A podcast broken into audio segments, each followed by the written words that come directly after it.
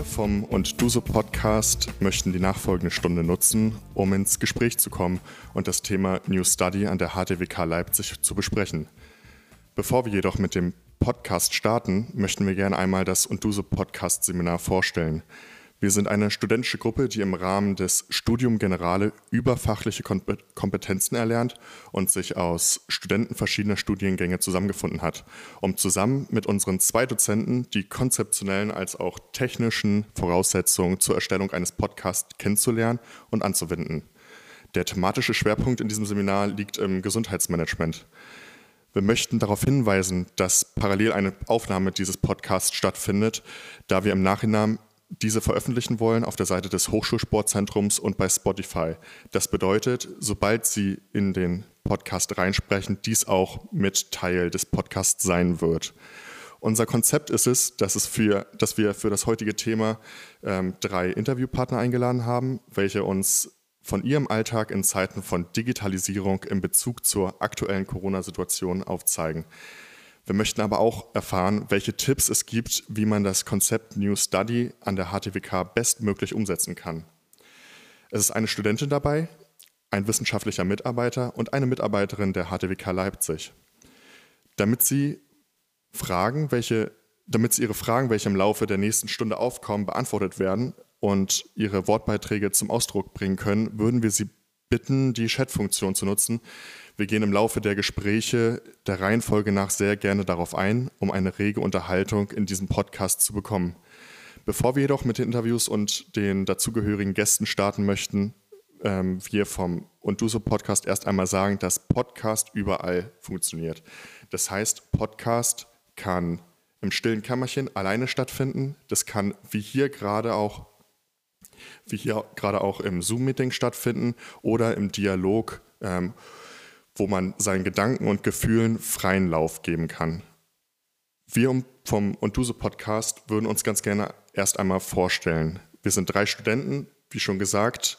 Ich bin Magnus, 24 Jahre jung, studiere Betriebswirtschaftslehre im dritten Semester und ähm, habe das Und Du so Podcast Seminar gewählt, weil ich gerne mal was mit meiner Stimme machen wollte und auch mit meinen Kommilitonen zusammen gerne mal über viele Themen diskutieren und debattieren wollte und das alles im Rahmen eines Podcasts gerne umsetzen wollte. Wie sieht es bei dir aus, Hannes? So, äh, erstmal vielen Dank für die Einleitung. Ich bin Hannes, äh, studiere jetzt im dritten Semester Master äh, Energie- und Gebäudetechnik und habe auch schon mein Bachelorstudium hier an der HTWK in Leipzig gemacht.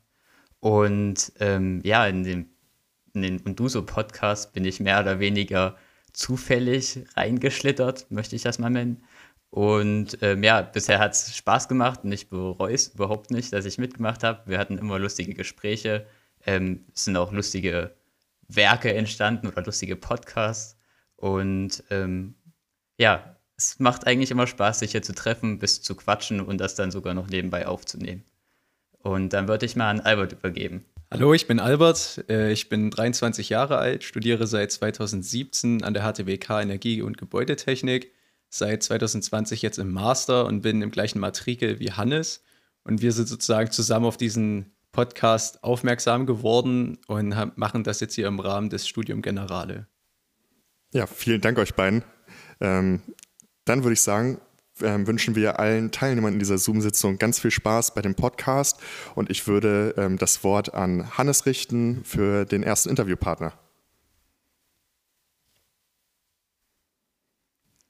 Ja, vielen Dank. Ähm, ja, ich äh, darf jetzt Martin Hafermann begrüßen und ähm, ja, freue mich auf jeden Fall, dass du ähm, hier sein kannst oder dass du hier bist. Und ja, ich würde dich als erstes mal bitten, dass du einfach ein bisschen was über dich erzählst, äh, damit wir alle wissen, wer du überhaupt bist und welcher der drei Parts du einnimmst, die hier vorgestellt werden. Ja, ich übergebe das Wort erstmal an dich äh, für eine kurze Vorstellung. Ja, äh, danke Hannes. Ähm, hallo erstmal in die Runde und äh, ja, vielen Dank, dass ich dabei sein darf. Äh, habe sowas auch noch nie gemacht, bin sehr gespannt, äh, wie es ablaufen wird. Und ja, ähm, ich bin Martin Hafenmann, ähm, habe an der HTWK Energie, Gebäude und Umwelttechnik studiert, erst im Bachelor, dann im Master, bin 2019 fertig geworden und seit zudem wissenschaftlicher Mitarbeiter von Professor Schneider ähm, im Bereich vernetzte Energiesysteme, habe da am SUSIG-Projekt mitgearbeitet. Das ist jetzt äh, Dezember bzw. Ende letzten Jahres fertig geworden. Bin jetzt im 4D-Projekt angestellt und unterstütze parallel dazu auch äh, Professor Schneider bei der Lehre von der Simulation von vernetzten Energiesystemen. Und äh, genau, den Part übernehme ich dann entsprechend auch im Gespräch als oder in dem Podcast hier als Lehrender. Genau, ähm, ja, dann gleich zur ersten Frage. Äh, wie wir gerade mitbekommen haben, hast du ja, ja dein ganzes Studium an der HTWK verbracht. Äh, jetzt auch ähm, ja, als wissenschaftlicher Mitarbeiter mit teilweise Lehraufgaben. Und da habe ich gleich zwei Fragen. Warum bist du überhaupt an der HTWK geblieben? Also es machte den Eindruck so, als äh, würde es dir sehr gut gefallen. Vielleicht hat es auch was mit Leipzig zu tun. Und äh, warum bist du in die Lehre gegangen? Also ähm, ja, gab es da irgendwas, was dich im Studium sozusagen, ja, was du verbessern wolltest oder ähm, was dich eben aufgeregt hast als Studierender und wo du dachtest, so, das kannst du besser machen als Lernender? Ähm, also erstmal zur ersten Frage, warum ich in Leipzig geblieben bin. Ähm, generell hat es mir an der HTWK sehr gut gefallen. Also das komplette Umfeld ähm, fand ich, äh, empfand ich als sehr angenehm. Sprich, äh, ich bin sehr gut mit dem Professor äh, Schneider klargekommen. Ähm, habe mich auch super gefreut, da quasi Masterarbeit bei ihm zu machen, vorher Masterprojekt und letztlich hat sich dann einfach daraus ergeben, ähm, dass er mich gefragt hat, ob ich denn Interesse hätte, quasi weiter in der Wissenschaft mehr oder weniger tätig zu sein.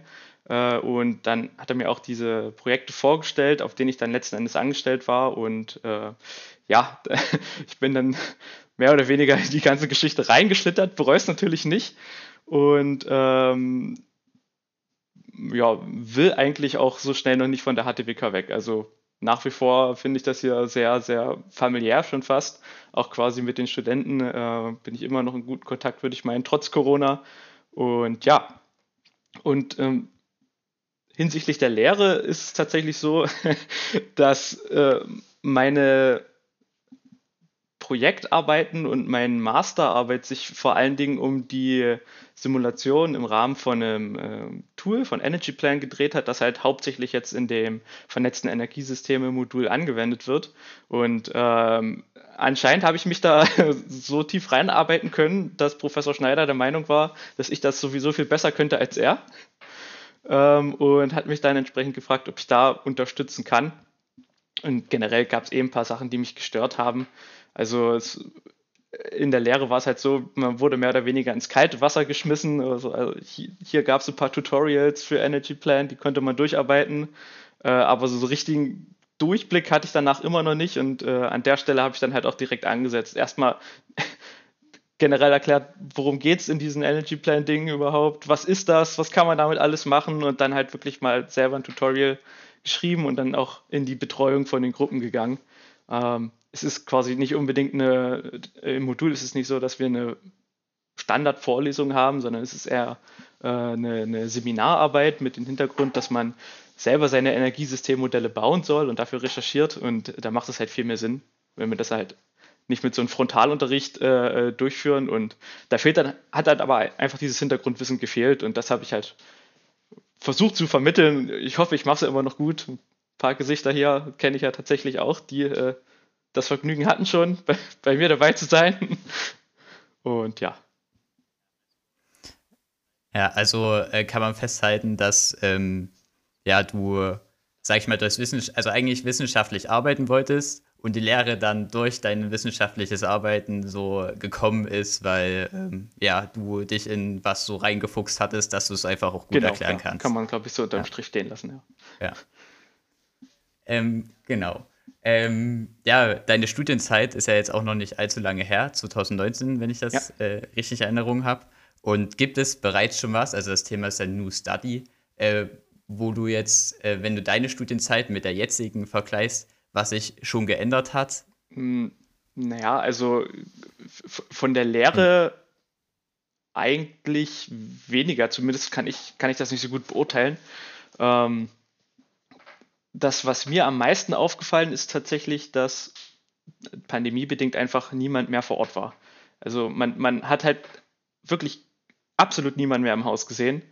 Ähm, man, man, keine Studenten, keine Lernenden. Ähm, ich war vorher äh, oder während der Studienzeit im Fachschaftsrat. Entsprechend war, ich eigentlich permanent immer am NIPA-Bau damals gewesen und ähm, das war dann schon ein bisschen, ja, drückend auch fast. Ne? Also man, man hatte den Kontakt komplett verloren und äh, von daher würde ich sagen, das ist sozusagen dieser größte Unterschied, den ich jetzt zu der zu meiner Studienzeit auf äh, oder sehe, das, was ja sicherlich dann halt auch quasi Auswirkungen darauf hat, dass man sich als Studenten halt oder Kommilitonen halt gar nicht so kennt, den Bezug zu den Lehrenden gar nicht so hat, glaube ich. Das ist nochmal was anderes, wenn man sich tatsächlich persönlich sieht, als wenn man quasi nur hier über äh, irgendwelche Online- ähm, ja, Meetingräume sich trifft, wo in der Regel nur zwei Leute eine Kamera anhaben und eigentlich auch keiner miteinander redet. Ja. Ja. Ähm, ja, da sind wir gleich beim Thema Pandemie. Also ja, das ist wahrscheinlich der größte Unterschied zu deinem Studium und zu unserem jetzt teilweise, dass eben in der Pandemie stattfindet und wir dadurch auf das Online-Lernen zurückgreifen müssen. Ähm, inwiefern beeinflusst dich denn äh, die Pandemie, sage ich mal, am Arbeitsplatz einerseits und äh, ja, vielleicht auch privat. Also, ähm, weiß nicht, wie oft bist du denn in der Woche überhaupt jetzt in der HTWK? Ähm, genau, sowas in der Art. Ja, also ähm, mittlerweile bin ich wieder regelmäßig an der HTWK. Äh, mittlerweile habe ich auch ein ordentliches Büro bekommen. Äh, das, das ist ein, ein, großer Punkt gewesen, als ich als wissenschaftlicher Mitarbeiter angefangen habe. Ähm, war es für mich unfassbar schwer, irgendwo konkret unterzukommen, also räumlich. Ähm, und das war bevor die Pandemie quasi richtig durchgestartet ist. Ähm, letztlich war ich dann ähm, eine Zeit lang in einem relativ großen Sechsraumbüro oder Sechs-Mann-Büro, so ist es eher. Und äh, das hat dann halt auch voll zu Buche geschlagen, als dann die ersten Maßnahmen losgingen, ähm, was für mich relativ ja, verwirrend war. Also man, man hat gefühlt jede Woche eine neue Anweisung bekommen, wie man sich denn am Arbeitsplatz verhalten soll. Mal sollte man gar nicht im Büro sein, dann sollte man mindestens einmal in der Woche im Büro sein. Man musste alleine im Büro sein, was bei sechs Leuten halt nicht ging, vor allen Dingen, wenn die Woche nur fünf Tage hat. Äh, das war sehr frustrierend ähm, und das hat dann auch dazu geführt, dass ich mehr oder weniger mir dann halt quasi Homeoffice-Arbeitsplatz eingerichtet habe ähm, und von da aus dann halt auch ja, versucht habe, das meiste zu erledigen, was auch erstaunlich gut ging. Also per VPN konnte ich auf alles zugreifen, wo ich irgendwo an der HTWK rein musste, sei es Lizenzen von irgendwelchen Tools gewesen äh, oder ja, Zugänge in, in ja, obwohl Opa kommt man auch so rein. Und ähm, die Absprache im Arbeitsteam ging auch gut. Also wir sind da relativ fit und dynamisch gewesen, äh, haben uns da schnell auf Discord, Big Blue Button was weiß ich, geeinigt. Äh, also das ging relativ äh, problemlos. Nur halt tatsächlich die, die Arbeit an konkreten Sachen im Labor ging halt eigentlich gar nicht. Und äh, das war dann schon belastend bei, beim Forschen. Okay. Ja, jetzt, also das sind jetzt die Herausforderungen im Arbeitsleben oder Arbeitsalltag äh, gewesen. Dann mal zur zu den Herausforderungen in der Online-Lehre. Also du, wie gesagt, du machst ja jetzt seit Kosten auch ein bisschen Online-Lehre oder unterstützt da Professor mhm. Schneider. Äh, was hast du denn da so mitbekommen? Welche Probleme gibt es denn da so in der Online-Lehre? Also tatsächlich fand ich, ist das größte Problem, dass man halt nicht so spontan auf irgendwelche Fragen reagieren kann, äh, wenn, wenn die sich dann halt ergeben. Hat vor allen Dingen auch mit der Struktur zu tun von der, von der Vorlesung bzw. den Seminaren. Also ich hatte es ja eingangs erwähnt, dass wir ähm, ja keinen Frontalunterricht haben, sondern mehr Gruppenarbeiten, die wir dann betreuen. Und ähm, ursprünglich ist es halt so gewesen, dass man äh, in den Computerkabinetten gesessen hat und dann halt auch zu den Gruppen gehen konnte, fragen konnte, was habt ihr da, wie sehen eure Modelle aus, an denen ihr gerade arbeitet, konkrete Fragen auch mal auf einem kurzen Weg klären kann. Wir sind dann halt dazu übergegangen, dass wir ähm, regelmäßige Konsultationstermine gemacht haben, wo man dann einfach mal sich eine halbe Stunde Zeit genommen hat, sich äh, im Big Blue Button in einem Breakout-Raum mit den, äh, mit den Gruppenmitgliedern zusammengesetzt hat und dann da mal diskutiert hat. Aber das ist halt ähm, trotzdem mh, mm, hat trotzdem seine Herausforderung, einfach weil man nicht unbedingt auf die Modelle zugreifen kann, weil man nicht konkret äh, selber mal schnell Hand anlegen kann, um da was nachzuschauen. Also alles verzögernd irgendwie. Wobei ich glaube, da sind wir im äh, vernetzter Energiesysteme noch relativ gut dabei. Einfach aufgrund von der Beschaffenheit vom Unterricht, dass wir da halt nicht ähm, vorne stehen müssen, uns den Leuten quasi erklären, äh, was sie da zu tun haben, sondern dass viel selbstständig erarbeitet wird. Ähm, da konnte man dann relativ gute Ausweichkonzepte finden. Okay, ähm, ja, weil wir jetzt einmal bei der Lehre sind, am Ende jedes Semesters, also man studiert ja in der Regel nach dem Leistungsprinzip, ähm, muss es ja auch Noten geben. Äh, wie handhabt, äh, handhabt ihr das in eurem Modul mit der Benotung? Gibt es da irgendwelche Herausforderungen? Hm, naja, also erstmal darf ich gar keine Noten verteilen. Äh, ich bin ja letzten Endes nur eine Unterstützung und kein Lernender an sich. Das heißt, äh, ich berate Professor Schneider, ähm, was ich ihm da für, der Gruppe für eine Note geben würde und äh, vergleiche das halt quasi mit seiner Bewertung. Dann diskutieren wir kurz drüber und dann wird so die Note verteilt. Ähm, und auch wieder, weil das ja ähm, quasi keine, keine Vorlesung ist, wo am Ende eine, eine Prüfung stattfindet, die man dann halt irgendwie auswerten muss, händisch, sondern eher äh, eine, eine, Belegarbeit stattfindet, die dann in einer Abschlusspräsentation endet, äh, wo wir dann letztlich dann noch Modelle zugespielt bekommen, ist das äh, relativ gut ähm, quasi im Stillen, im Homeoffice für sich äh, bewertbar. Man hat halt gewisse Kategor oder, äh, ja, Kriterien, die man einfach durchgeht. Ähm, dann halt nochmal ein bisschen die Arbeitsweise von der Gruppe berücksichtigt, das dann halt quasi zusammenwirft, eine Note rauskriegt und dann halt diskutiert.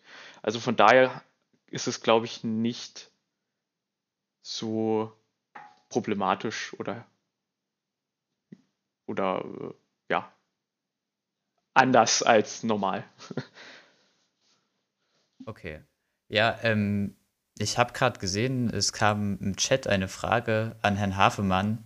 Ähm, ich würde das einfach mal vorlesen. New Study Fragezeichen. Was wird in, äh, wird in Zukunft aus äh, deiner Sicht neu sein? Ähm, da muss ich nochmal konkret nachfragen. Also hinsichtlich der Lehre an sich oder äh, worauf bezieht sich das jetzt genau? Ich, ich denke mal an die Lehre wahrscheinlich. Ich denke mal, dass derjenige darauf äh, äh, hinaus will, vielleicht, dass dann so, weiß nicht, hybride Formen entstehen, was auch vielleicht jetzt schon oft diskutiert wird. Also was du für zukunftsfähig, sage ich mal, hältst. Oder ob das so online ähm, besteht, ob man sozusagen ja Vor- und Nachteile sagen so vermischen kann, dass man von beiden profitiert, von Präsenz und von äh, hm. online. Hm. Ähm, glaube, dass man sich in Zukunft in der Lehre nicht mehr so sehr von den Prinzipien, wie wir das jetzt quasi machen, entfernen wird. Es wird sicherlich eine sehr hybride Form geben, wo dann ähm, Vorlesungen auch aufgenommen werden. Das wird ja auch in den meisten äh, Lehreinrichtungen oder in vielen jetzt schon so gemacht. Also an den Universitäten ist es ja gang und gäbe, dass man da das mal aufnimmt, dass man einfach auch die Gelegenheit hat, nochmal für sich quasi die einzelnen Vorlesungen ähm, wieder anzuschauen. Ähm, vielleicht auch nicht zwangsläufig dann in Präsenz vor Ort sein muss, weil das ist, muss man einfach sagen, ein großer Vorteil, wenn man äh, tatsächlich ähm, sich da digitalisiert, kann man sich auch ein bisschen einteilen, wie man da jetzt seinen Zeitplan hat, falls man auch mal irgendwie separat andere Termine äh, irgendwie reinbekommt. Das finde ich ist ein ganz großer Vorteil äh, von, der, von der hybriden Lehre, die dann einfach mit der Digitalisierung einhergeht. Und ähm, ja, es gibt aber natürlich dann auch die Punkte, wo das halt wirklich nicht unbedingt vorteilhaft ist. Das sind halt diese Sachen, die ich erwähnt hatte. Wenn man einfach nicht diese ganz kurzen Wege hat, einfach mal in der Vorlesung oder in den Seminaren zu jemandem hinzugehen und konkret mit denen zu reden, äh, das ist halt, glaube ich, der Punkt, äh, der einfach nicht digitalisiert werden kann langfristig oder sollte. Und ja, ich, ich hoffe, das hat so ein bisschen die Frage äh, tankiert. ja, ich, denk, ich denke schon. Ähm, ja, dann würde ich auch äh, gleich ja, mit meiner Abschlussfrage ändern, äh, Abschlussfrage enden, so rum. Ähm, ja, gibt es aus deiner Seite eigentlich Wünsche an die HTWK, was äh, ja vielleicht in Zukunft besser gemacht werden kann oder wie man vielleicht äh, ja, die wissenschaftlichen Mitarbeiter oder die Lernenden unterstützen kann? Also den größten Wunsch hätte ich jetzt tatsächlich äh, für die wissenschaftlichen Mitarbeiter. Und zwar, dass es einfach vereinfacht wird, an der HTWK zu starten. Also das geht da, damit los, dass man halt erstmal ausreichend Büros hat. Äh, klar, irgendwo muss man limitiert sein, ähm, äh, was halt quasi die, die Räumlichkeiten angeht und wie viele Mitarbeiter man dann letzten Endes einstellen kann. Aber das war ein unfassbarer Spießrutenlauf, irgendwo unterzukommen äh, und dann tatsächlich auch irgendeine Ausrüstung zu haben, mit der man arbeiten konnte und sich nicht mit seinem eigenen Laptop dahinsetzen musste. Also das ist tatsächlich ein ganz großes Problem. Weiß nicht, ob das jetzt direkt an der HTWK liegt, aber als wissenschaftlicher Mitarbeiter kriegt man keine technische Ausrüstung gestellt, wenn sie denn nicht irgendwie von deinen Vorfahren da äh, im Büro hinterlassen wird, weil man A quasi keine Mittel hat, Büromaterial hinsichtlich Computer, Monitor oder was weiß ich einzukaufen aus äh, den HTWK-Haushaltsgeldern. Und B darf man solche Sachen auch nicht über Drittmittel für Projekte einwerben. Also steht man halt äh, in dieser Grauzone, irgendwelche Wege zu finden, wie man halt seine äh, äh, Arbeitsweise oder sein, seine Arbeitsmittel überhaupt beziehen kann, um richtig anzufangen. Und das ist einfach furchtbar frustrierend und ich glaube, da könnte man sicherlich äh, mehr unterstützt werden und das wäre ein großer Wunsch an die HTWK, dass man das irgendwie erleichtert. Okay, das lassen wir mal so stehen. Vielleicht hören es ja die richtigen Personen.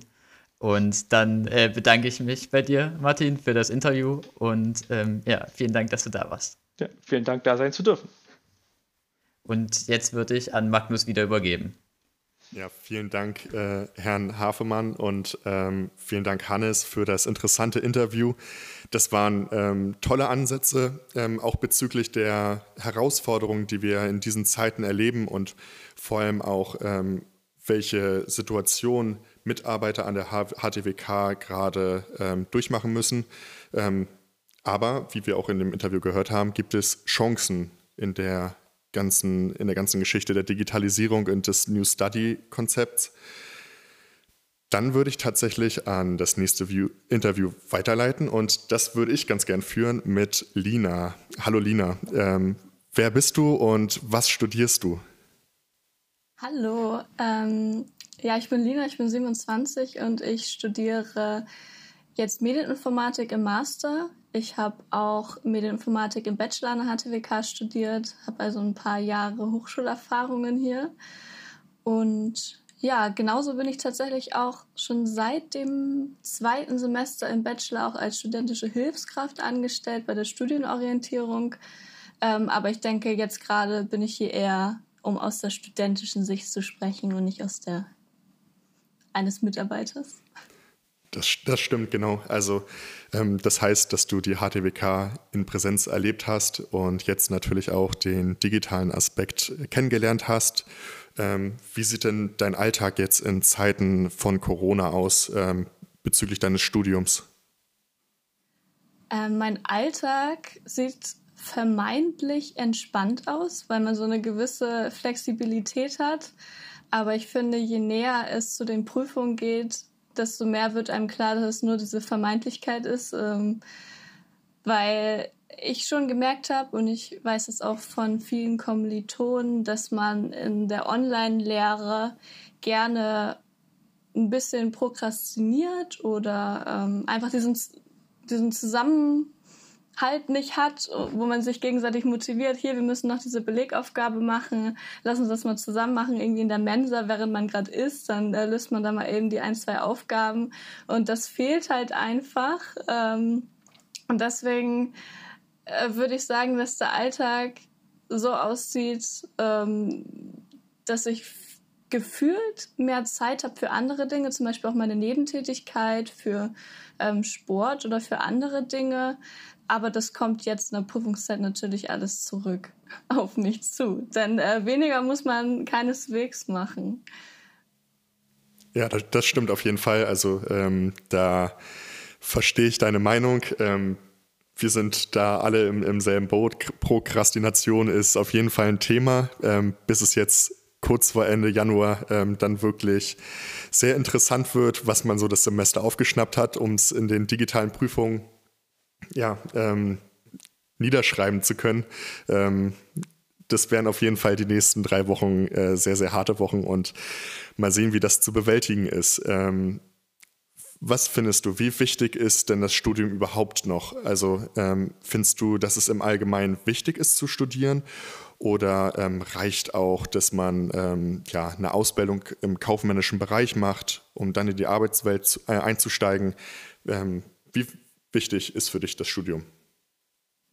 Also ich denke, das hängt maßgeblich von dem Beruf ab. Also ich finde nämlich auch, dass man studiert auf einen Beruf zu, was man gerne machen möchte. Ähm, es gibt natürlich auch Dinge, die man studieren kann, einfach weil es einem interessiert. Aber in der Position bin ich zum Beispiel nicht unbedingt, weil ich jetzt nicht so viele finanzielle Mittel hatte, um einfach irgendwas zu studieren, was mich interessiert, ganz egal, was ich dann später damit mache. Also ich bin schon so ins Studium gestartet, weil ich mir einen Beruf vorgestellt habe, wo ich mich gut sehen kann, wo ich dann vielleicht auch gut verdiene und deswegen habe ich angefangen zu studieren. Und eine zweite Sache ist, glaube ich, auch, dass man für sich selbst dann auch guckt, ist man jetzt eher der richtig praktische Typ und möchte in eine Ausbildung jetzt den Weg gehen für diesen Beruf oder ähm, ist doch ein, bisschen theoretischer und macht dann ähm, das Studium. Deswegen würde ich auf jeden Fall sagen, also um auf die Frage konkret zu antworten, muss man noch studieren? Das hängt definitiv von der Person ab. Ähm, ich denke, es gibt super coole und vielfältige Ausbildungsberufe, die man machen kann. Und wenn man darauf Bock hat, dann go for it. Aber es gibt halt auch ganz viele Studiengänge, wo es keine Ausbildung zu gibt. Und wenn man darauf Bock hat, hat dann auch go for it. Alles klar, vielen Dank. Das ähm, schließt ja dementsprechend ähm, die Ausbildung beziehungsweise einen anderen beruflichen Bildungsweg ähm, überhaupt nicht aus. Ähm, das ist ja ganz interessant zu wissen. Ähm, was denkst du, wie kann man oder wie findet ähm, digitale Lehre jetzt momentan äh, im Studium statt? Äh, beziehungsweise wie kann man das Ganze weitermachen? Ähm, du hattest gesagt, ähm, dadurch, dass man die Kommilitonen nicht mehr so richtig sieht, ähm, ist es irgendwie so ein Prokrastinieren und ähm, man hat irgendwie den Augenmerk auf andere Sachen gelegt. Wie findet für dich denn das Studium jetzt miteinander digital statt?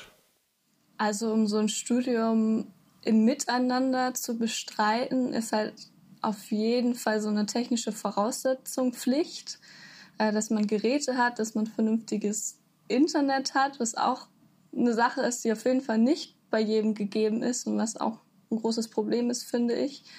Ähm, ja, und das sind so Sachen, die müssen gegeben sein und dann braucht es noch Tools, wo man sich connecten kann. Also da haben wir in meinem Fachbereich zum Beispiel Discord-Channel. Ähm, ich finde es auch super, über Clouds zu arbeiten. Ähm, da kann man dann sehr gut Gruppenarbeiten machen. Ähm, und ja, das sind halt so Dinge, die es braucht, um im Miteinander zu studieren. Aber ich finde halt, dass man sich trotzdem, trotz der Pandemie, und wir sind ja jetzt zum Glück auch relativ weit fortgeschritten, dass sehr viele geimpft sind, viele auch schon geboostert, ähm, dass man sich trotzdem auch mal persönlich treffen kann. Vielleicht auch so eine Gruppenarbeit mal persönlich dann ähm, bearbeitet oder sich in der Freizeit mal irgendwie zu viel trifft und zusammen Kaffee trinkt. Und das zählt, finde ich, immer zum Studieren dazu. Also selbst wenn es ein digitales Studium ist, sollte es so ein ganz kleines Maß an persönlichem Kontakt geben, um so ein wirkliches Miteinandergefühl zu haben. Ja, auf jeden Fall. Also ähm, da übersteigt natürlich auch der soziale Aspekt beziehungsweise der emotionale Aspekt, wenn man sich dann persönlich trifft, ist das ein ganz, ganz anderes, ähm, ganz, ganz anderer Wert, als sich so über Zoom zu treffen. Ähm, das kennen wir, denke ich, alle, dass nach anderthalb Jahren Pandemie ähm, jetzt nicht jeden Tag irgendwie ein stündliches Telefonat mit der besten Freundin oder mit einem Kommiliton oder so stattfindet. Irgendwann ist das einem dann auch leid und man möchte gerne die Leute sehen. Ähm, jedoch ist natürlich auch zu sagen, dass da die Vernunft ganz, ganz groß äh, stehen muss und man sich ähm, ja so weit einschränken muss, dass solche einzelnen Treffen mit Kommilitonen möglich sind, damit es nicht zu einem zu einem großen Superspreader-Event wird. Aber ähm, das das, das soll auf jeden Fall nicht das heutige Thema sein. ähm, was denkst du, ähm, überwiegen eher die Einschränkungen durch die digitale, äh, durch die ähm, digitale Lehre und die fehlende Präsenzlehre oder ähm, sind eher Vorteile dadurch gegeben? Ich denke, das hängt auch von dem Studierenden ab. Also die Vorteile von so einer Online-Lehre ist halt auf jeden Fall die Ortsunabhängigkeit, die Flexibilität und vor allem auch die Vereinbarkeit, dass man das Studium mit Nebentätigkeit, ähm, Freizeit und so weiter vereinbaren kann. Und ich finde nämlich auch, dass alles, was man neben dem Studium macht, sei es jetzt studentische Gruppen oder ähm, beim Hochschulsport oder auch äh, der Nebenjob, das sind ja auch Sachen, die einem für die Arbeitswelt vorbereiten, die irgendwie Soft Skills fördern und die irgendwie wichtig sind für die Entwicklung eines jungen Menschen. Und deswegen finde ich das auf jeden Fall ein großer Vorteil, dass so eine Vereinbarkeit besser möglich ist. Denn ähm, ich denke, viele von euch, ihr seid ja auch im Master, hattet so ein stressiges Bachelorstudium vielleicht hinter euch und es gab immer Momente, wo man Wochen oder vielleicht auch Monate lang nur gelernt hat, weil irgendwie total viel los war. Und ich finde, dass das einen dann nicht so gut vorbereitet ähm, in der, weiß nicht, in der Entwicklung weil man dann so fokussiert ist nur auf eine Sache, im Gegensatz dazu, wenn man vielleicht ein ausgeglichener Studierender ist, ähm, auch mal andere Blickwinkel sich anguckt, äh, andere Dinge tut. Und äh, genau, das muss ich den Bogen spannen, das ist ein Vorteil. Und Nachteile sind aber natürlich auch zu nennen bei der Online-Lehre, dass dieser diese Kommunikation fehlt. Online-Kommunikation ist nicht vergleichbar mit einer ähm, physischen Kommunikation zwischen Menschen. Ähm, und genau, also ich denke, das ist der große Nachteil davon. Und vielleicht ja. auch die Frage, also auch die Kommunikation zu den Lehrenden, würde ich auch sagen. Also nicht nur unter den Studierenden, sondern auch zu den Lehrenden. Wenn man mal ein Problem hat, dann ist es sicherlich einfacher, das mal eben nach der Vorlesung vorne am Puls zu fragen, als dann eine E-Mail dazu zu verfassen und dann versteht ihr das womöglich noch falsch oder genau. Zumal die ähm, ja, Anfragen per Mail auch relativ schnell untergehen können, weil Dozenten sehr, sehr viele Mails am Tag bekommen und ähm, ja, da eventuell ja, die Sachen untergehen können und man sich halt irgendwie nicht, nicht ähm, ja, kein, kein Feedback bekommt und der Student dann vielleicht auch ähm, ja nicht weitermachen kann in dem, was er, was er gerne machen möchte.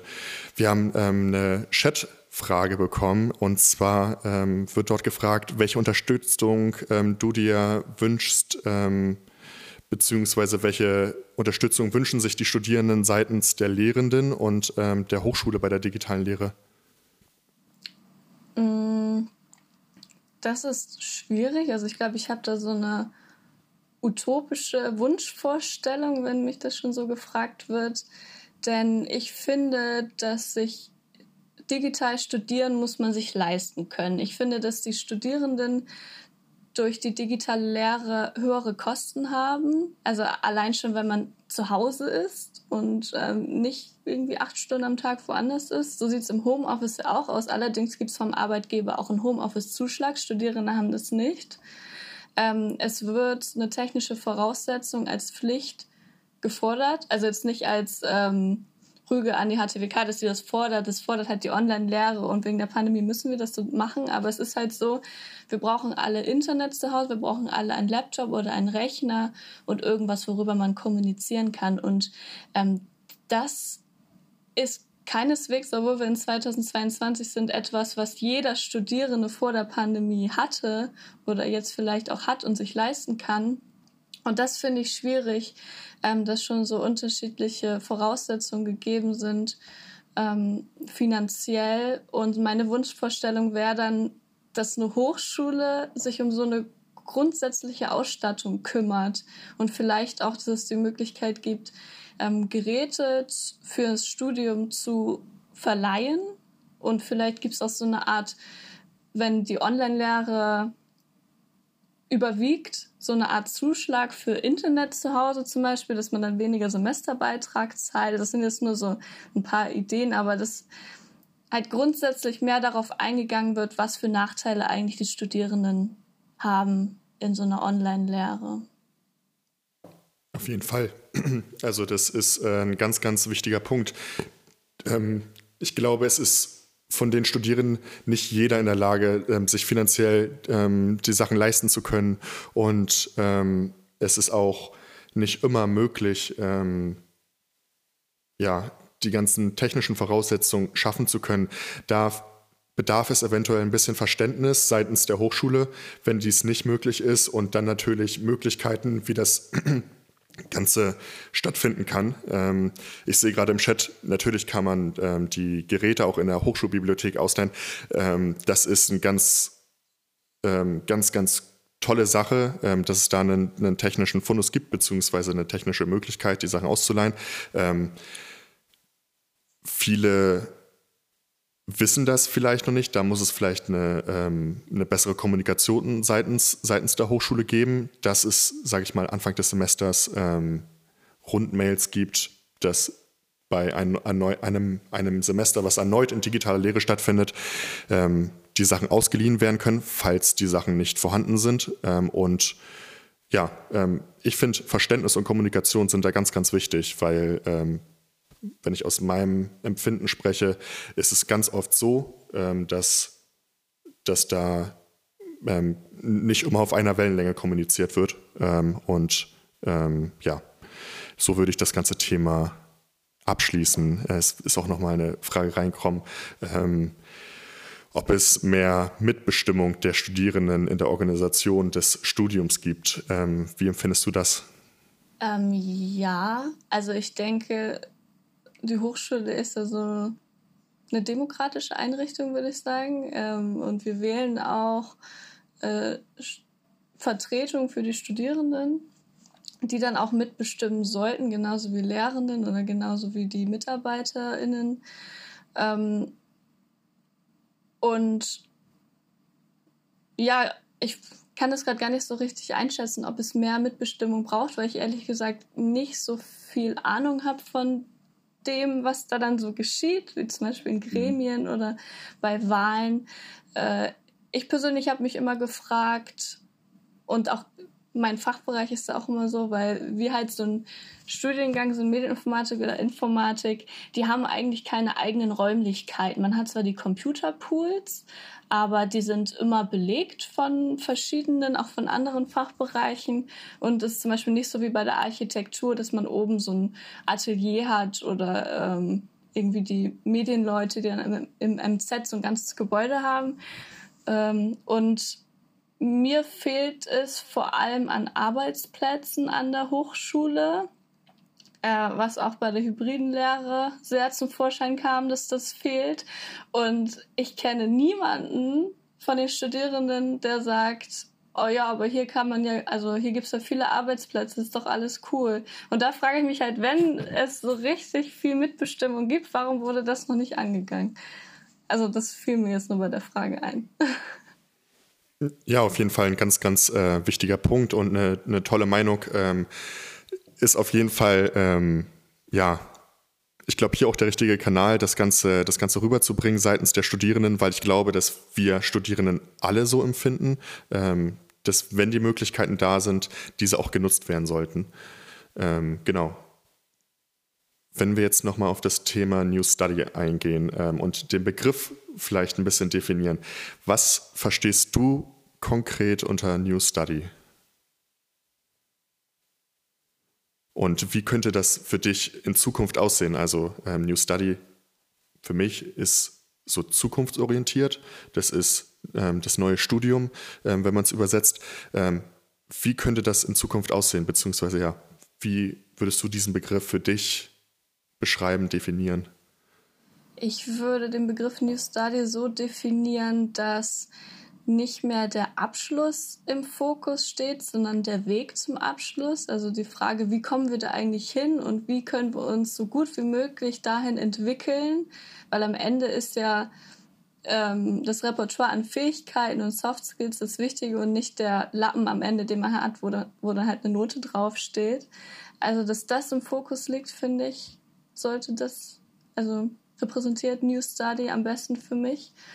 Und ähm, in dem Zusammenhang ist vielleicht auch wirklich, auch wenn es oft diskutiert wird und oft eher so in die Richtung geht, nee, das ist zu aufwendig, dass die hybride Lehre pandemieunabhängig auch ähm, sehr gut dazu passen würde. Denn wir haben ja auch darüber gesprochen, dass es für jeden unabhängig ähm, Vor- und Nachteile gibt für die Online-Lehre. Ähm, und da könnte sich dann jeder Studierende sich das selber aussuchen, ob er jetzt morgens zur Hochschule fährt, ähm, seine Kommilitonen trifft oder die Vorlesung zu Hause sich anguckt und dann kann er noch sein, sein Projekt bei einem Nebenjob irgendwie erledigen oder die Familie besser unter einem Hut kriegen. Und genau, dass das so eine Sache ist, die in meiner Zukunftsvorstellung am besten der Normalität entspricht.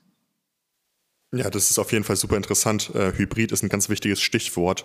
Ähm, Hybrid ähm, kann so vielfältig sein, das beweist ja auch jetzt die letzten anderthalb Jahre, was möglich ist und inwieweit das ähm, auch per nicht nur die Vorlesung ähm, als Präsenz beziehungsweise als, als Zoom-Meeting stattfinden, sondern dass die Dozenten auch die Möglichkeit haben, per Screencasts oder so ähm, die ganzen Sachen aufzunehmen und den Leuten zur Verfügung zu stellen. Das macht, glaube ich, einen neuen Wert des Studiums aus und ähm, ja, stellt das Ganze stellt das Ganze ganz neu dar. Also Hybrid ist ein ganz, ganz wichtiges Stichwort und finde ich ein klasse Ansatz.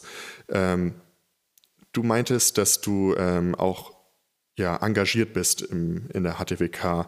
Ähm, was macht äh, studentisches Engagement besonders in dieser Zeit so wichtig und wo bist du überhaupt aktiv?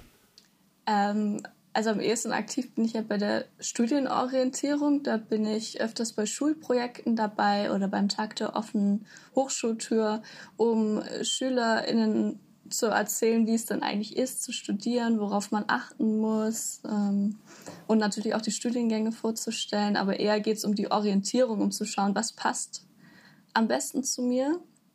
Also das ist das, äh, wo ich mich engagiere.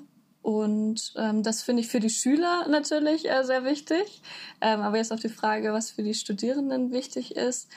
Ähm, da finde ich halt die äh, studentischen Gruppen sehr wertvoll und auch ähm, was der Stura zum Beispiel äh, öfters mal organisiert, solche Dinge, denn dann erfährt man noch so ein Zugehörigkeitsgefühl, würde ich sagen. Also man sieht als Studierende, ah, da organisieren andere Studierende etwas, findet zwar online statt, aber da kann ich mich ja zuschalten, mit denen mal irgendwie quatschen. So wie auch das Programm hier heute vielleicht, ähm, oder die ähm, sind ja drei Tage, vielleicht hören da auch Studierende zu. Und ähm, ja, das schafft einfach, glaube ich, so ein Zugehörigkeitsgefühl, was man besonders in so einer Zeit braucht. Ja, finde ich auf jeden Fall ähm, tolle Schlussworte von dir. Ähm, ich finde, äh, studentisches Engagement ist ganz, ganz doll wichtig. Ähm, finde es klasse, dass du das machst, dass du den Schülern die Möglichkeit gibst, einen Einblick in die HTWK zu geben und denen den Weg vom, äh, vom Gymnasium zum, zur Hochschule etwas leichter zu gestalten. Vielen Dank, Lina. Sehr gerne, danke. Dann würde ich tatsächlich an unser letztes Interview weiterleiten, ähm, welches Albert führt. Hallo und guten Tag, Frau Hornoff. Hi. Ja, ich möchte mich nochmal herzlich bedanken, dass Sie sich hier die Zeit heute nehmen, äh, auf meine Fragen zum Thema E-Learning einzugehen. Und bevor wir direkt starten mit der ersten Frage, würde ich Sie bitten, sich kurz vorzustellen und was Ihre Aufgaben an der Hochschule sind. Ja. Also danke für die Einführung und die Einladung.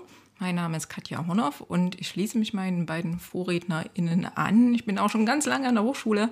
Ich habe im Prinzip hier auch studiert vor vielen Jahren. Ähm, ich sage jetzt nicht mein Alter. und bin seit auch über zehn Jahren hier äh, tätig nach dem Studium. War mal kurz auch woanders. Bin dann aber gleich wieder zurück, äh, bin auch seitdem schon im E-Learning beschäftigt. Das heißt, ich war an verschiedenen E-Learning-Projekten beschäftigt, aber seitdem eigentlich auch immer im Service. Betreue also hier immer schon, äh, immer schon nicht, aber eben seit langer Zeit den E-Learning-Service und kann dadurch auch so ein bisschen gucken, was ist eigentlich so in den letzten zehn Jahren so passiert. Und da ist gerade jetzt in letzter Zeit total viel passiert. Momentan bin ich auch parallel noch im Projekt Digitale Hochschulbildung Sachsen. Das heißt, äh, wir veranstalten da Weiterbildung, Digital Workspaces für die Lehrenden. Ja, zum Thema digitale Lehre. Genau. Ja, das ist ja schön, dass Sie schon hier an dieser Hochschule studiert haben, vor einigen Jahren. Da können Sie ja bestimmt auch etwas zu der Frage sagen, welche Unterschiede es Ihrer Meinung nach gibt zwischen E-Learning und dem generellen konventionellen Lernen von früher. Ja, da muss ich dazu sagen, bei uns damals war es, glaube ich, noch nicht so viel mit E-Learning gewesen. Und ja. wenn man heute mal guckt, dann, wenn man mal nachdenkt, denke ich so, eigentlich gibt es, was ist denn überhaupt noch generelles Lernen? Weil mittlerweile hat man immer das Handy dabei, man kommuniziert immer mit anderen darüber oder guckt sich irgendwelche äh, YouTube-Videos an. Also ich finde so, generelles Lernen gibt es irgendwie schon gar nicht mehr. Also wer lernt jetzt nur noch über Buch oder so, ne? Ähm, kaum spielt ja immer eine Rolle. Das E steht natürlich für elektronisch ne, im E-Learning, also alles, was mit irgendwie Verwendung von Elektronik zu tun hat. Das heißt also, ähm, im Prinzip auch wenn man Beamer nutzt, ist das schon irgendwie ein E-Learning. Also es gibt verschiedene Definitionen dafür. Ne? Manche zählen jetzt einen Beamer vielleicht nicht dazu, aber kann man. Ähm, die Lina hat schon eigentlich den großen Unterschied gesagt, die Kommunikation. Na, physisches Kommunizieren ist anders als äh, Kommunizieren im digitalen Raum. Ähm, und auch, ich glaube, der Lerneffekt selber, also zum Beispiel, wir kennen es ja alle, wenn wir ein Buch lesen, sind wir irgendwie anders konzentriert, als wenn wir ähm, einen Bildschirm in Text lesen. Na, wo man eher so scannt und vielleicht nicht so viel behält, als wenn man es direkt lesen würde. Also ich denke, Kommunikation ein wichtiger Punkt und ähm, auch die Art des Lernens. Und das ist aber auch wieder bei jedem unterschiedlich. Ein ganz großes Thema ist natürlich der Unterschied, dass man äh, ortsunabhängig lernen kann. Das hat auch Lina schon gesagt. Ähm, und natürlich, äh, wenn man asynchron arbeitet, also nicht live wie wir jetzt miteinander, da auch sein eigenes Lerntempo bestimmen kann mit E-Learning. Also so, dass jetzt mal die ganz groben äh, Unterschiede.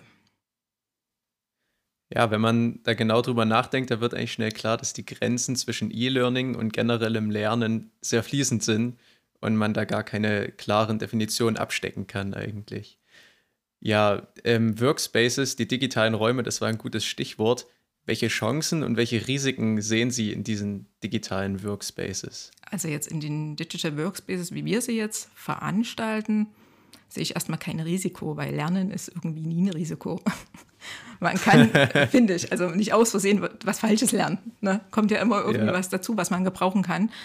Ähm, die Digital Workspaces waren eigentlich auch als Präsenzveranstaltung angedacht, aber es sollte eben um digitale Themen in der Lehre gehen. Die Zielgruppe ist vor allem, sind vor allem hier die Lehrenden, ne? die neue Formate kennenlernen sollen, äh, neue Methoden für die Lehre. Ähm, ein Risiko ist natürlich jetzt, ähm, wie Sie alle das mitbekommen, auch ähm, die digitale Kommunikation. Man wird langsam ein bisschen müde in diesen äh, Online-Konferenzen. Ähm, großer Vorteil ist natürlich, es kommen von allen Hochschulen, kommen die Leute zusammen, ohne dass die jetzt eine Dienstreise buchen müssen und in den Zug steigen müssen. Ähm, dadurch haben wir, denke ich, viel mehr Teilnehmende auch. Ähm, aber eben diese Unverbindlichkeit ist auch ein Risiko. Ähm, ja, man meldet sich schnell mal irgendwo an und kommt dann aber nicht was sehr schade ist, dafür, dass dann für die anderen die Plätze fehlen. Und der Anschluss an die Gruppe natürlich, was Sie alle jetzt schon berichtet haben, ne? im Studium auch. Ähm, also man kommt zu so einer Weiterbildung als Lehrender und in der Präsenz würde man sich jetzt beim Kaffee trinken, unterhalten, würde Kontakte knüpfen.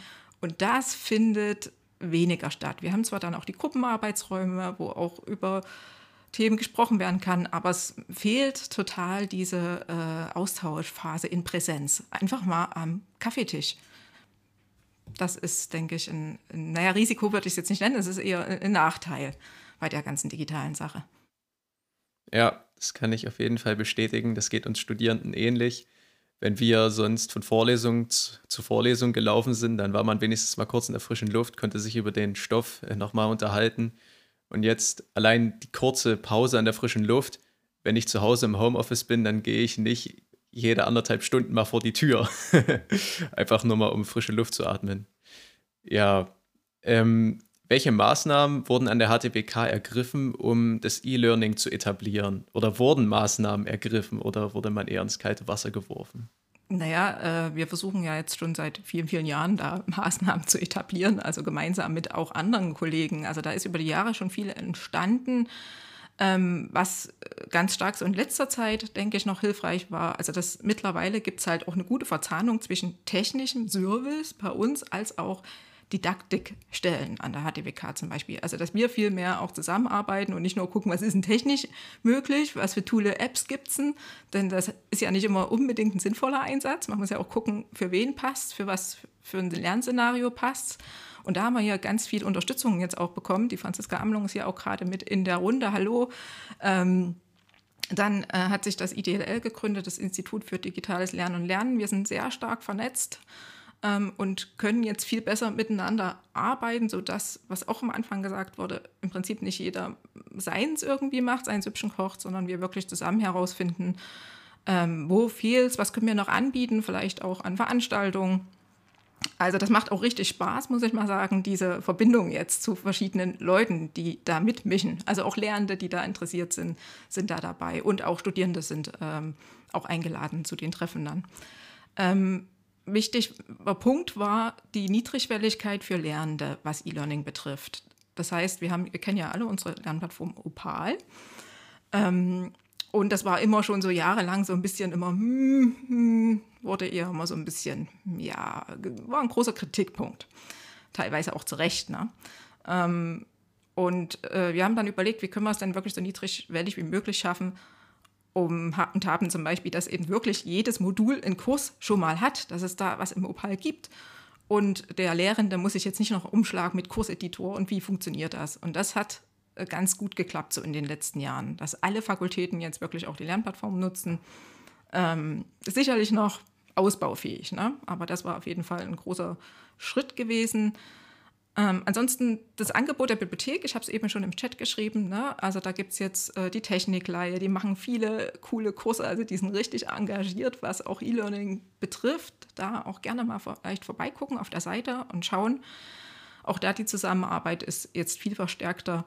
Ähm, und natürlich jetzt zu Corona-Zeiten die Technikanschaffungen in den Hörsälen sicherlich noch nicht in allen, also die Kameratechnik und Mikrofontechnik, dass eben hybride Lehre irgendwie stattfinden kann.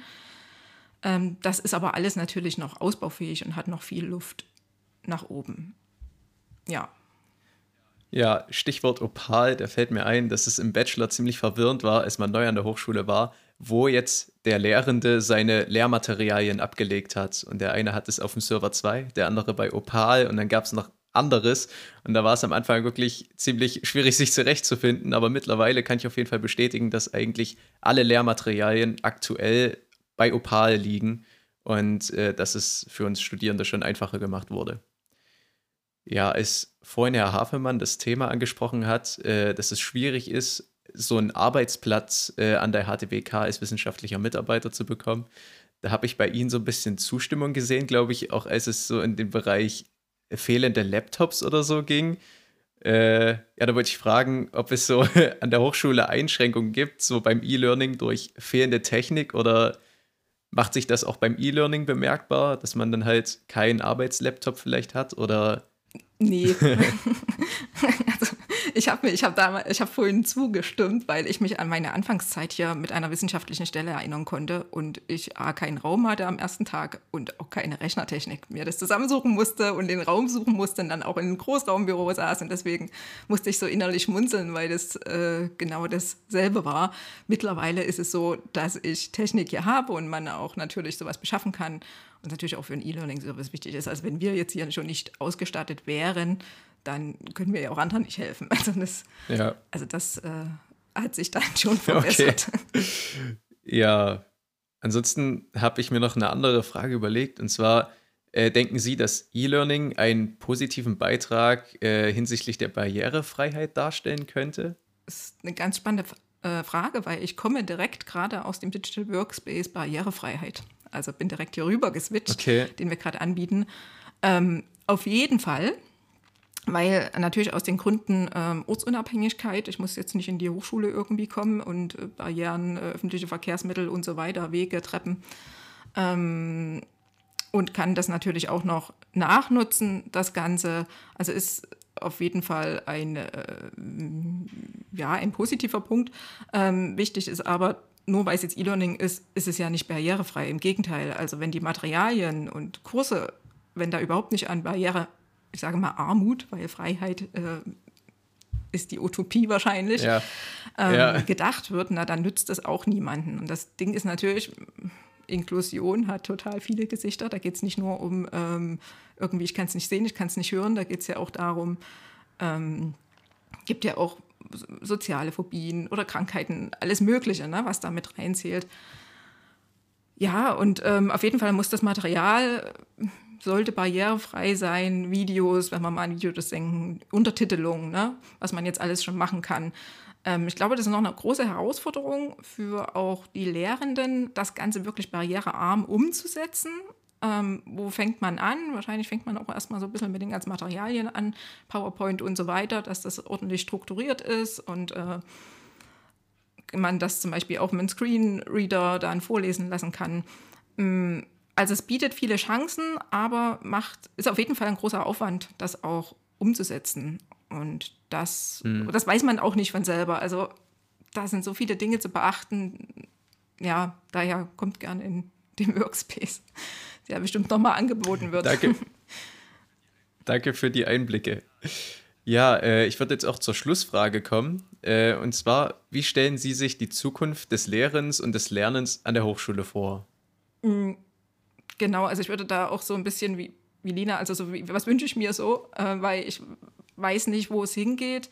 Ähm, wichtig ist natürlich, dass das Lernen immer Spaß macht. Das sollte irgendwie mit oberste Devise sein, weil wenn es keinen Spaß macht, dann lernt man auch nichts. Ähm, aber ich sehe es eigentlich ähnlich, dass einiges so ein bisschen aufgeweicht werden sollte. Also vielleicht auch diese ähm, traditionellen Konstrukte, Vorlesung, Seminar, dass man da guckt, ähm, braucht man das jetzt auch so immer in der Reihenfolge? Hm, es wäre natürlich schön, wenn man auch so ein bisschen bei einigen hm, erfolgreichen Konzepten bleiben können, die jetzt äh, in Corona etabliert wurden. Also zum Beispiel das Auslagern ne, von Vorlesungen vielleicht in, in, in, Videos und dann dafür die Zeit nutzen, um dann eher mehr praxisnah irgendwas zu üben. Ähm, vielleicht auch, das hatte ja auch Lina gesagt, ähm, genau, also nicht nur der Prüfungslappen ist wichtig, vielleicht auch an Prüfungsformen zu ändern. Hm, die Prüfungsformen mal zu überdenken. Muss es jetzt immer die Klausur sein? Weil mhm. wir wissen alle, man paukt für die Klausur, was weiß man eine Woche später noch davon? Nichts mehr. Also es ist eigentlich völlig sinnlos, ja. dieses Konzept. Ähm, und vielleicht auch, was die Vernetzung betrifft, weil auch wie jetzt, also ohne Vernetzung und ohne Freunde auch im Studium geht es nicht. Also ich glaube, dann gibt es auch keinen wirklich super positiven Lerneffekt, wenn man jetzt gar niemanden hat. Also, dass da auf jeden Fall auch noch was passiert. Ja, ja. Okay, dann vielen Dank für das Interview und äh, ich würde dann wieder zurück an Magnus das Wort richten, oder? Oder das Wort geben. Genau, ja. ja, danke schön. Dankeschön, Albert. Vielen Dank an Sie, Frau Hornoff, für den Einblick in das Thema E-Learning. Das war äh, sehr interessant, ähm, das aus Ihrer Sicht einmal ähm, zu erfahren. Ähm, es ist zu sehen, dass das Thema New Study, New Work viel Potenzial bedeutet, jedoch aus Sicht verschiedener Lebenssituationen auch ähm, neue Chancen, aber auch viele Risiken, Sie, Frau Hornoff, würden Sie es als nicht als Risiko, sondern eher als Nachteil bezeichnen, ähm, mit sich bringt. Zusammenfassend kann man aber sagen, dass Digitalisierung das bestimmende Thema der Zukunft sein wird und im Hochschulalltag eine ständige Prüfung neuer digitaler Methoden notwendig ist, um irgendwie up-to-date zu bleiben ähm, und zu sein und vielleicht sogar als Vorreiter des digitalen Hochschulalltags agieren zu können. Ähm, wir möchten darauf hinweisen, dass morgen von 14.10 Uhr bis 14.45 Uhr ein gemeinsamer Austausch zu dem Thema New Study, New Work stattfinden wird, nach der Diskussion von Herrn Professor Wald, äh, der zum Thema Arbeit 4.0 diskutiert. Ähm, es hat uns vom und Duso Podcast sehr viel Freude bereitet, mit Ihnen bzw. euch dieses so wichtige Thema, vor allem in der aktuellen Situation, um dieses Virus zu besprechen. Ähm, wir bedanken uns bei den drei Interviewpartnern ganz, ganz herzlich und auch für alle Fragen, welche uns im Chat ähm, gestellt wurden und die Unterhaltung lebhaft gestaltet haben. Ähm, wir würden uns freuen, wenn ähm, Sie bei Spotify, bei Spotify oder bei der Hochschulsportzentrumsseite vorbeischauen ähm, und unsere bisherigen und folgenden Podcasts anhören. Ähm, und ansonsten wünsche ich Ihnen bis dahin alles Gute und ähm, ja, bleiben, bleiben Sie gesund, ihr und Duso Podcast.